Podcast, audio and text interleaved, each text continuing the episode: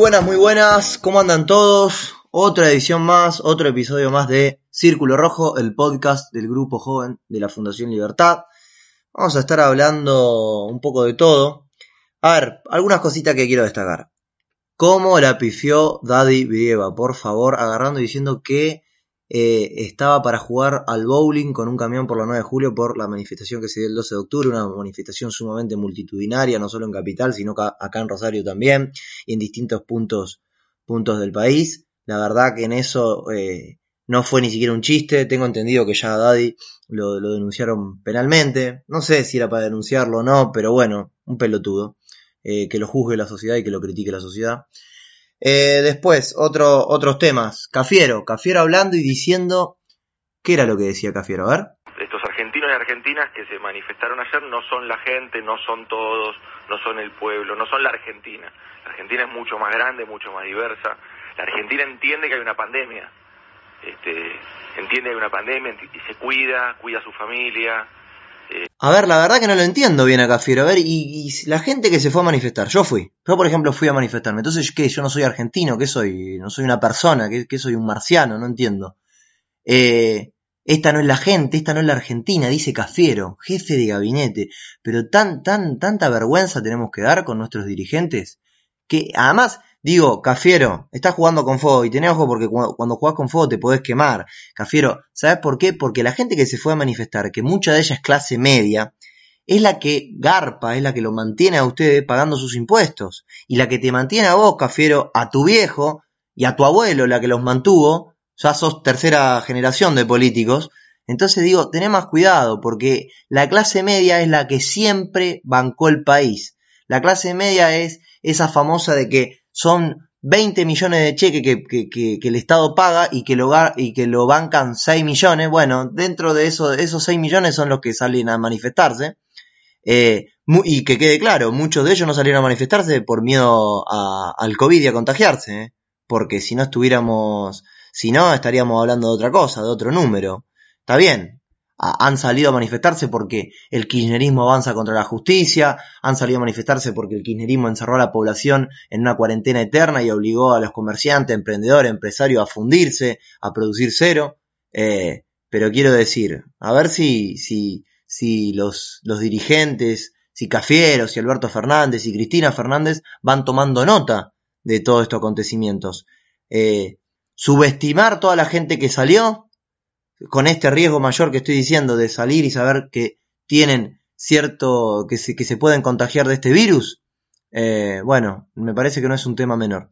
Pero vamos a pasar ahora a hablar de, de otro tema que está en boca de todos, que para eso lo vamos a charlar con, con Juanma Redolfi, que es el tema del nodio. Juanma, ¿cómo andas? ¿Todo bien? ¿Cómo andas, Nacho? ¿Todo en orden? Todo bien, todo bien. Bueno, a ver, contame un poco qué es esto del nodio, contá un poco a la, a la, a la audiencia ¿Qué, qué, es, ¿Qué, es, toda esta cuestión? el nodio es uno de los nuevos delirios del gobierno de Alberto Fernández. Viste, todas las semanas aparece algo en Argentina, nunca te aburrís. El nodio eh, oficialmente se conoce como Observatorio de la Desinformación y, y, Violencia Simbólica. Y el objetivo que tiene el nodio, según la página oficial... ¿Qué nombre que tiene, no? Primero el nombre ya cualquiera, pero dale. Sí, viste, cuando no sabes bien lo que significa el nodio, el nombre es porque algo, algo malo tiene. Y el objetivo, según la, la página, es que eh, se encargue de la detección, verificación, identificación y desarticulación de estrategias argumentativas y de noticias maliciosas. Es decir, básicamente se encarga de regular, de, ver qué se dice, qué se piensa y qué se opina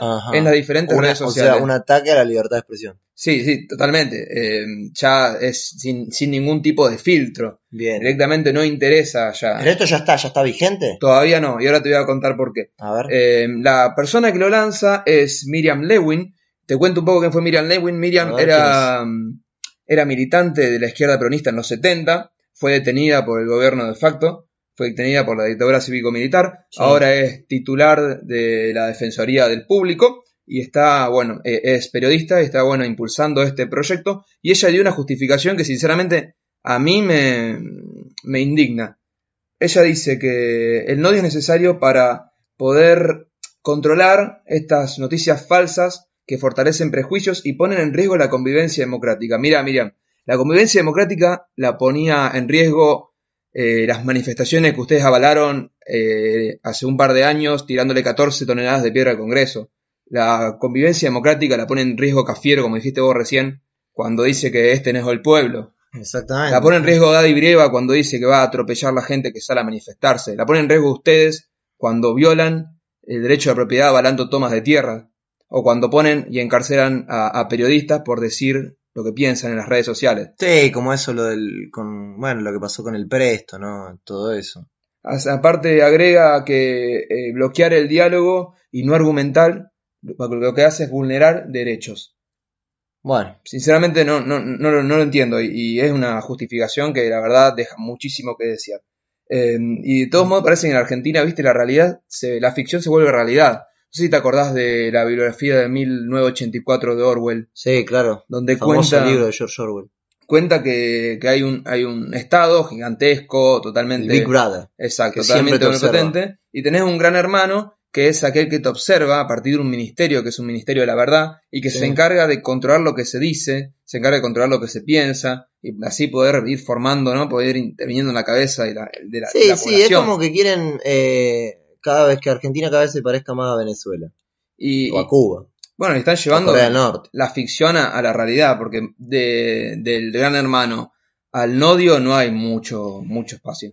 No, no, no, el tema es que cada vez te van llevando. Es el, para mí el problema está en que uno eh, agarra y dice, bueno, pero estamos lejos de, de, ser Venezuela. El tema es que con todas estas medidas que van sacando, ya que agarra y que ya viste, no sabes si no se respeta la propiedad privada, esto del nodo y todo eso, cada vez te van acercando más a una Venezuela. Sí, estamos lejos, pero si, si la sociedad civil no está bien activa y justamente manifestándose de manera pacífica y educada, como lo hizo la vez pasada, eh, me parece que, que, es fundamental eso. Y quiero destacar algo, la manifestación de la vez pasada, después vos veías las calles, no había ni un papelito, ¿me entendés? Y como vos bien vos dijiste, eh, hace, ¿cuándo fue el año pasado? No, hace unos... Fue a, principios de 2018. Bueno, a principios de 2018, sí, habían tirado como 10, 12, 14 toneladas de piedra.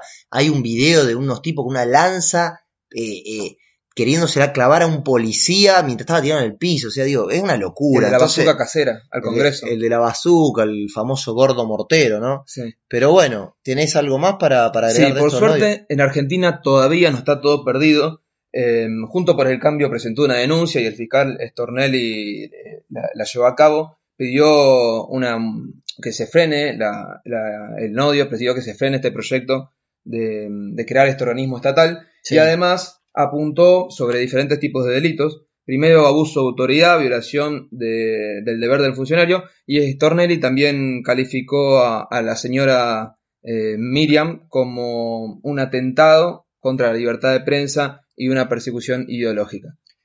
Bueno, ahí teníamos todo lo que tiene que ver con la, con la cuestión de, del nodio.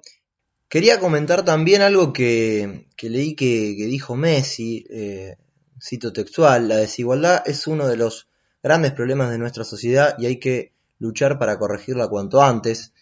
A ver, primero quiero aclarar que para mí Messi es el mejor jugador del mundo, ¿no? Eh, y no sé si la historia, bueno, tiene esa competencia que creo que va a ser eterna con, con Maradona. Pero a ver, eh, el problema no es la desigualdad, el problema es la pobreza. O sea, lo que uno que realmente tiene que combatir es la pobreza. Porque quiero decir, desigualdad, eh, desigualdad de cualquier persona de clase media de Argentina. Versus, por ejemplo, Marcos Galperín, que es uno de los tipos eh, que tiene más, más dinero en Argentina, que es el CEO de, Mercado Libre, también es infinita. Pero la clase se supone que la clase media, bueno, está bien que estamos en Argentina, ¿no? Tiene que vivir bien y tener eh, por lo menos sus necesidades bajas, eh, básicas, perdón, cubiertas. Bueno, entonces acá lo importante es combatir la pobreza, porque ojo, que con este argumento de, de que el problema es la desigualdad, lo que hace, lo que han hecho muchos gobiernos es agarrar, cobrarle más impuestos a la clase media, más impuestos a las clases más altas, eh, con ese, para redistribuirla y pasarle ingresos a las personas eh, más vulnerables, que sabemos que en Argentina no ha sido así porque mucha guita se la han choreado, eh, mucha corrupción en nuestro país.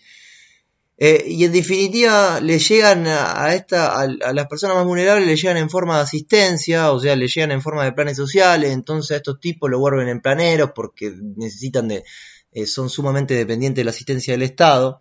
Y si uno quiere salir de la pobreza, si uno quiere combatir la pobreza, eh, no es subiendo impuestos, es bajando impuestos. ¿Para qué? Para crear un clima más amigable de negocios, para que las personas emprendedoras agarren y justamente se animen a arriesgar, a arriesgar eh, capital en nuestro país. Eh, porque es un costo de oportunidad, o sea, la plata que están destinando a pagar impuestos es plata que están dejando de destinar para, por ejemplo, contratar más trabajadores. Entonces creo que esta tiene que ser la lógica, ¿no?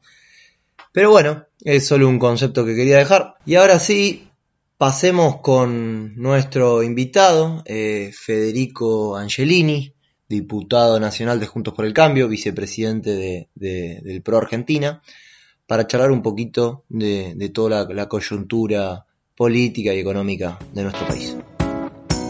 Bueno, ahora sí vamos a hablar con nuestro invitado, con Federico Angelini, diputado nacional de Juntos por el Cambio y vicepresidente de, del PRO Argentina. Federico, ¿cómo estás? Gracias por, por atendernos.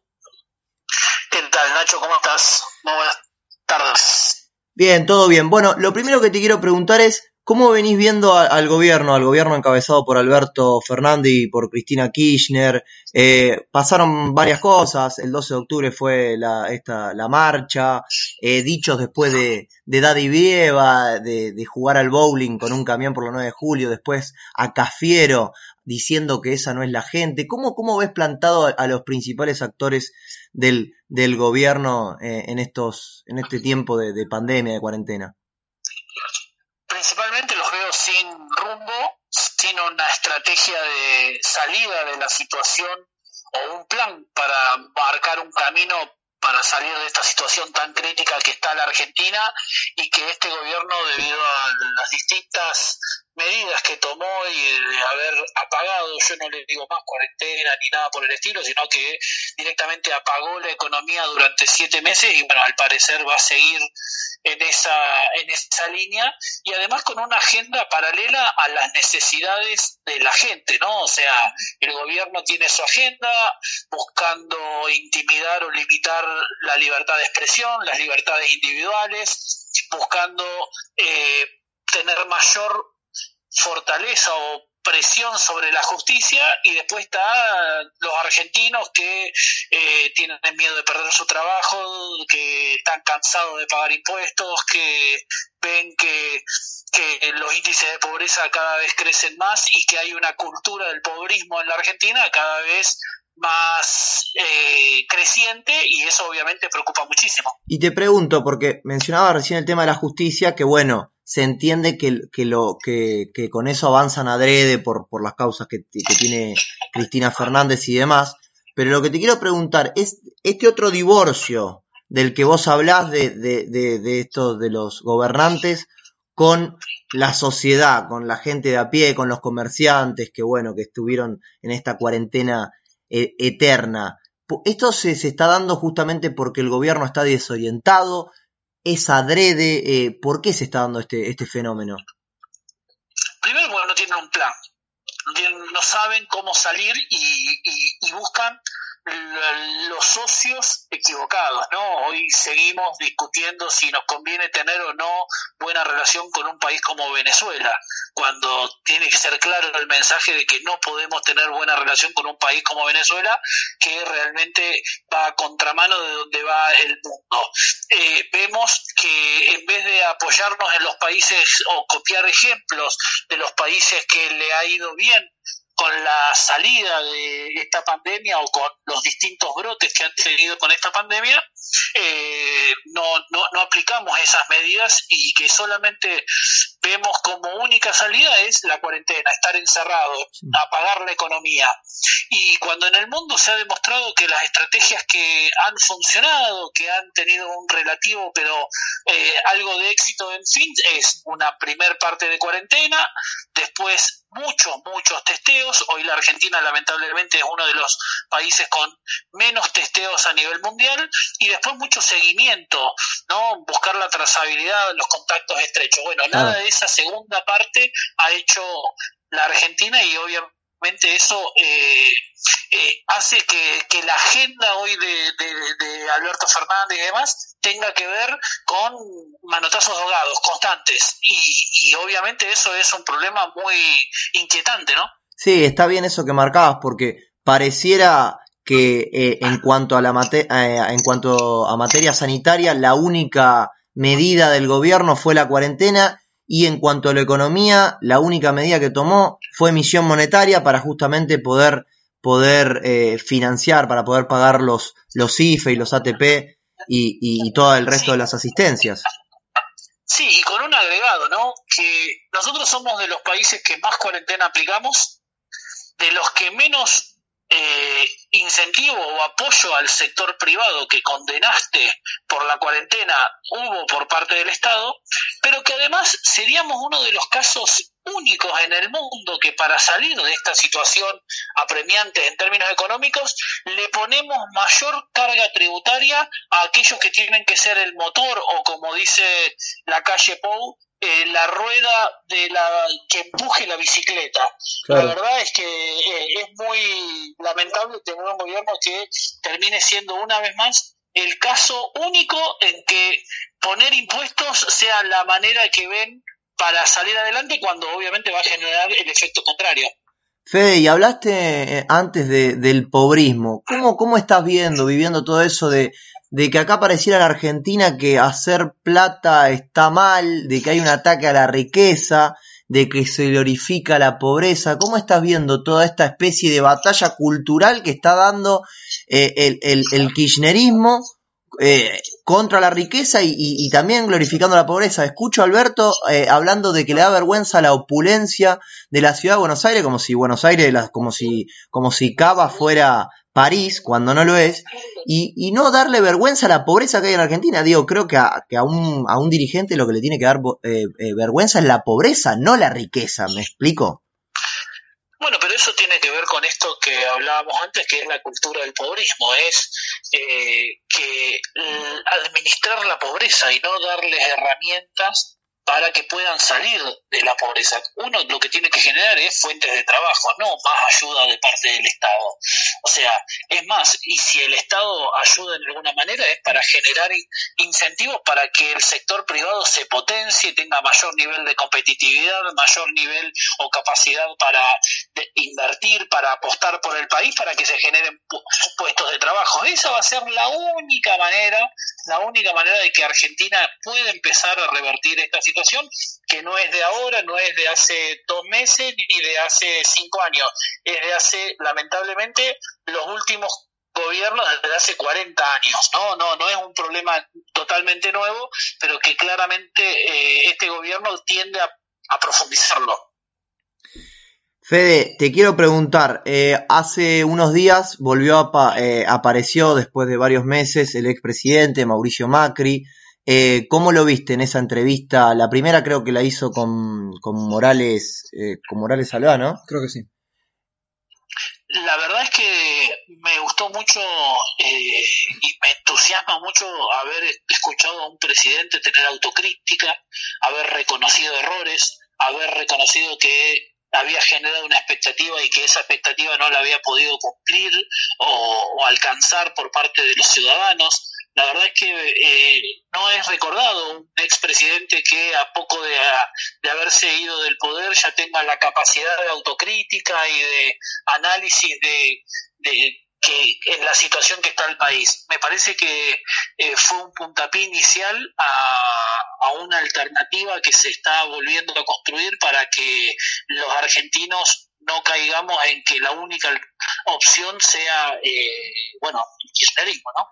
Y, te quiero preguntar, ¿cómo estás eh, junto por Juntos por el Cambio? ¿Cómo está adentro? ¿Hay alguna división? ¿Hay un ala más dura que, por ejemplo, la, la forme Patricia, Macri y Pichetto y otra un poco más blanda que esté eh, Larreta, Vidal y Lustó? ¿Cómo, ¿Cómo está ahí el, el, tema? ¿Va a haber muchas divisiones junto por el cambio ahora que volvió a estar Macri o, o, se está buscando la unión?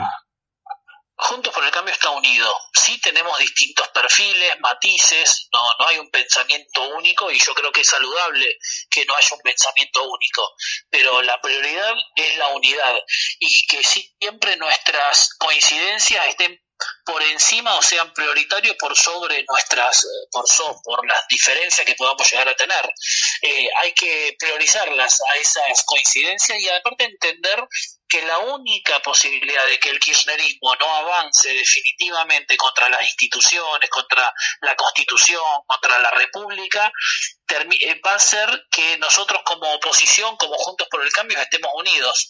Porque si el kirchnerismo, que está acostumbrado a gobernar siempre con la oposición dividida, ve esa, esa grieta, ve esa posibilidad de poder meterse a generar divisiones en la oposición, claramente eh, nuestras posibilidades de zafar de ir hacia un país como Venezuela o hacia una forma de gobierno como la que tiene Venezuela eh, va a ser eh, muy difícil. Entonces es clave y fundamental la unidad de Juntos por el Cambio, más allá de, como te decía antes, matices, diferencias o distintas opciones que, podamos tener. ¿Y, qué te parece a, otras terceras fuerzas, como por ejemplo ahora Esper, que incorporó a Milei, que Milei quiere ser candidato a, a diputado, eh, a diputado, después eh, López Murphy, que también está eh, bastante metido y está armando algo. ¿Qué te parece de esa otra, esas otras terceras fuerzas? Van a, si, si, en, un, si en un momento... Yo, con Ricardo, yo, yo con Ricardo López Murphy tengo una admiración particular. Para mí nos perdimos un gran presidente en el 2003, yo siempre planteo lo mismo. Con lo que López Murphy quería hacer en el 2001, nos hubiéramos ahorrado la catástrofe que terminó pasando luego con la devaluación y, que se rompieron todos los contratos en la, en la Argentina. Pero bueno, eh, así que para mí que López Murphy vuelva al ruedo, que vuelva a participar, que esté comprometido como siempre lo estuvo con, con el país me parece muy, muy importante. Y otras opciones, ojalá que podamos confluir, digamos. Yo cuando veo a algunas personas que agreden tan de forma directa, eh, me parece que no, no ayuda a consolidar una oposición al kirchnerismo y que dentro de esa oposición haya distintos matices. Pero bueno, ojalá que esas actitudes se, medias individualistas eh, se pasen a, otro, a un segundo plano y que se priorice la construcción, ¿no? Y, dentro de Juntos por el Cambio, ¿hay un espacio para, hay espacio para un ala así eh, liberal, más liberal? Porque en su momento hubo roce, me acuerdo de Fernando Iglesias diciendo los liberalotes y demás.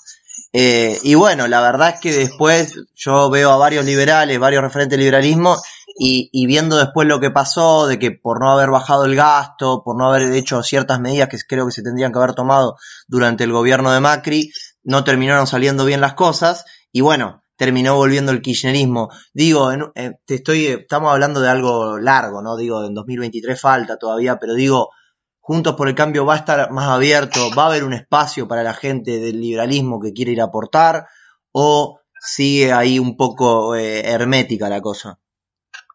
Bueno, personalmente yo me siento un defensor de las ideas de la libertad. Creo y todos mis proyectos que han ido en la legislatura o en provincial o en la nacional apuntan a la reducción de la carga tributaria, la baja del gasto y, demás. Ahora, después lo que yo estoy convencido es que las discusiones las tenemos que dar puertas para adentro, eh, dar opciones y alternativas electorales dentro de los espacios, pero no dividir porque si no terminan siendo eh, beneficiados aquellos que van en contra de la República. Ya no estamos hablando de que si bajas un punto o no las retenciones, sino que son tipos que van por todo. Entonces, digo, eh, el gobierno de Mauricio Macri tenía una intención de reducción de eh, el empleo público, tenía una idea de más federalismo, tuvo una idea de baja de carga tributaria.